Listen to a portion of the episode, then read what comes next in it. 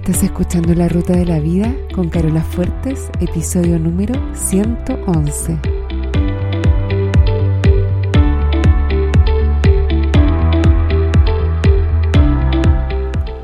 Porque lo importante no es el destino, lo importante es el camino. No se trata de lo que logramos, sino de en quienes nos convertimos en el proceso, porque solos podemos llegar rápido pero juntos llegamos más lejos. Te invito a compartir el camino. Bienvenido a la ruta de la vida. Hola, ¿cómo están? ¿Cómo lo pasaron para la Navidad? Espero que hayan tenido una Navidad linda, llena de amor, muy disfrutada y con cero estrés. Ese es mi deseo para todos ustedes, que no hayan sufrido excesos ni de consumismo, ni de comida, ni de alcohol, ni de expectativas, ni nada de eso. Esta semana vamos a hablar de a qué nivel vas a jugar el próximo año. Al principio de diciembre hablamos de tus metas personales y de cómo lograrlas. Y lo que quiero hablarte ahora está relacionado con el tema de las metas. si escuchas un ruido es Napoleón, nuestro gato, que se está estirando aquí al lado mío. Bueno, en mi grupo de coaching donde yo soy alumna, en este mes, escuchen a Napoleón, ya hijo. En este mes, nuestra coach nos dio la tarea de definir una meta imposible para el próximo año. Una meta imposible es algo que mucha gente no entiende. Yo he hablado otras veces en este mismo podcast de las metas SMART. Incluso en la temporada antigua, ya por el 2009, hice un episodio de esas metas y yo las recomendaba pero ahora ya no me gustan y no las recomiendo, básicamente porque considero que la parte en que las metas tienen que ser alcanzables ahora ya no me hace tanto sentido. Ahora me gustan mucho más las metas locas, imposibles, las metas inalcanzables. De seguro no todas las metas son imposibles. Yo me puse solo una meta imposible. Pero es importante tener al menos una que sea una meta así totalmente loca. En este mes mi tarea es elegir solo una meta imposible para trabajar el próximo año, pero del resto de mis metas tampoco son necesariamente sensatas o razonables o, o como que me haya ido a la segura. Si una meta es demasiado segura y no te hace sentir un poco nervioso, si no te da un poco de dolor de estómago, ¿cuál es la gracia me pregunto yo. Para mí uno de los objetivos de ponerse metas es definir el nivel del juego que vas a jugar. Si te pones una meta chica, vas a jugar un juego chico. Si te pones una meta grande, vas a jugar un juego grande. La persona que tienes que ser para jugar un juego chico probablemente es muy parecida a la persona que eres ahora. La persona que tienes que ser para jugar un juego grande está absolutamente fuera de tu zona de confort.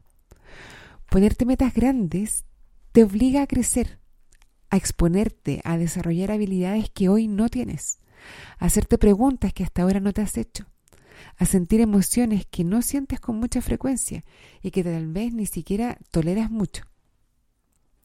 Pero ¿qué pasa si no las logro? ¿Qué pasa si fallo y me frustro? Eso es lo que le preocupa a la mayoría de las personas. Napo, ya pues. La mayoría de las personas se preocupan de eso cuando les hablo de esto? Bueno, dijimos que al menos una de las metas era una meta imposible, ¿no? Por lo tanto, es seguro que no la voy a lograr. Y de hecho, si la logro, es que no fui lo suficientemente valiente al poner la meta imposible. De alguna manera me fui un poco a la segura. Entonces la idea es ponerte una meta para que aún haciendo todo lo humanamente posible, sea muy poco probable que se logre entonces el fracaso es prácticamente seguro. ¿Cuál es la idea entonces? Bueno, la experiencia de fracasar y de estar tranquilo con eso es muy valiosa. Aprender a fracasar y no que se te acabe el mundo. Eso es una experiencia que te puede servir para un montón de otras cosas en la vida. Si logramos aprender a fracasar y seguir adelante, a pesar de ese fracaso, estamos adquiriendo una habilidad que nos puede llevar a donde queramos. ¿Qué pasa si me frustro? Bueno, frustrarse es opcional. tengo las herramientas para trabajar en mi mente y para administrar mis pensamientos, que son los que me generan la frustración. No es el fracaso lo que me frustra, es un pensamiento de que no era lo que quería, de que valgo menos como persona, de que soy incapaz o algo así. Eso es lo que me genera la frustración, no el hecho mismo, porque es un invento igual. Yo sabía que no iba a lograr desde un principio esa meta y lo hice a propósito así. Por otro lado, si aún así me frustro, ¿qué importa? Frustrarse es solo una emoción, no me va a matar. Yo sé cómo vivir y cómo sentir cualquier emoción. Es una oportunidad más para practicar cómo sentir y cómo procesar una emoción incómoda. Bienvenida sea. Hay una frase que dice, apunta hacia la luna porque aun si no aciertas vas a quedar entre las estrellas. ¿Qué es mejor? ¿Ponerse una meta chica y lograrla? ¿O ponerse una meta grande y fracasar en el intento? Lo peligroso no es ponerse una meta grande y fracasar en el intento. Lo peligroso y lo que te puede liquidar la vida y tu potencial es ponerte metas pequeñas y lograrlas. Quienes se preocupan de las consecuencias de ponerse metas grandes y fracasar en el intento, se preocupan solamente porque creen que fracasar es malo y no saben cómo lidiar con el fracaso.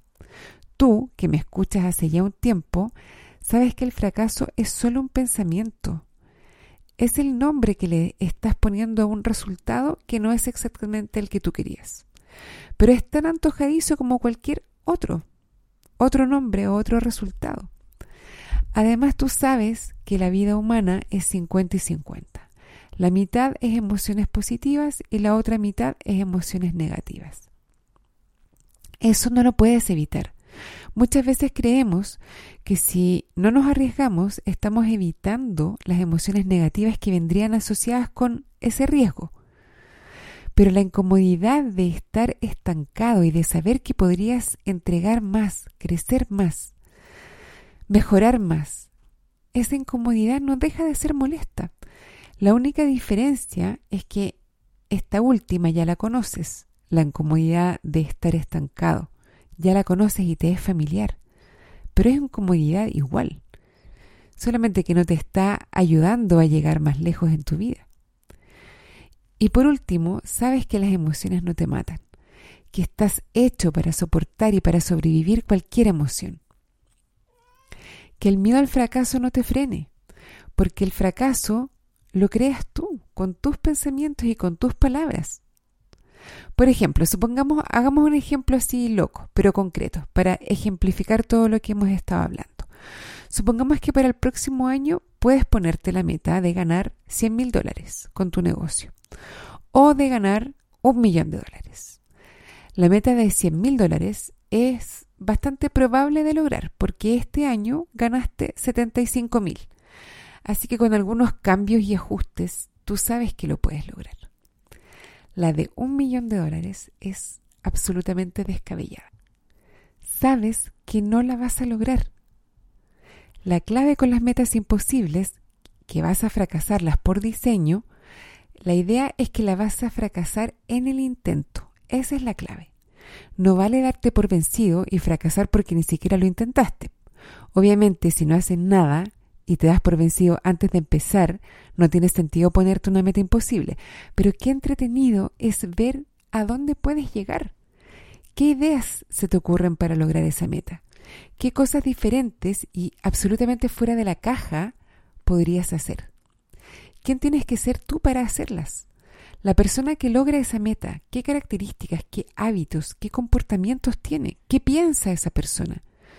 Supongamos para el ejemplo que se te ocurren algunas ideas, que las implementas, algunas resultan, otras no, que te exiges, que te haces preguntas que nunca te habías hecho y que encuentras respuestas que nunca habías encontrado.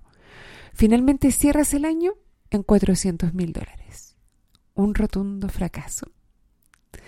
Tú tienes el derecho de ponerle el nombre que quieras. Yo diría que jugaste a un nivel completamente superior al que venías jugando y que además lo seguramente lo pasaste muy bien. Fue adrenalínico y entretenido.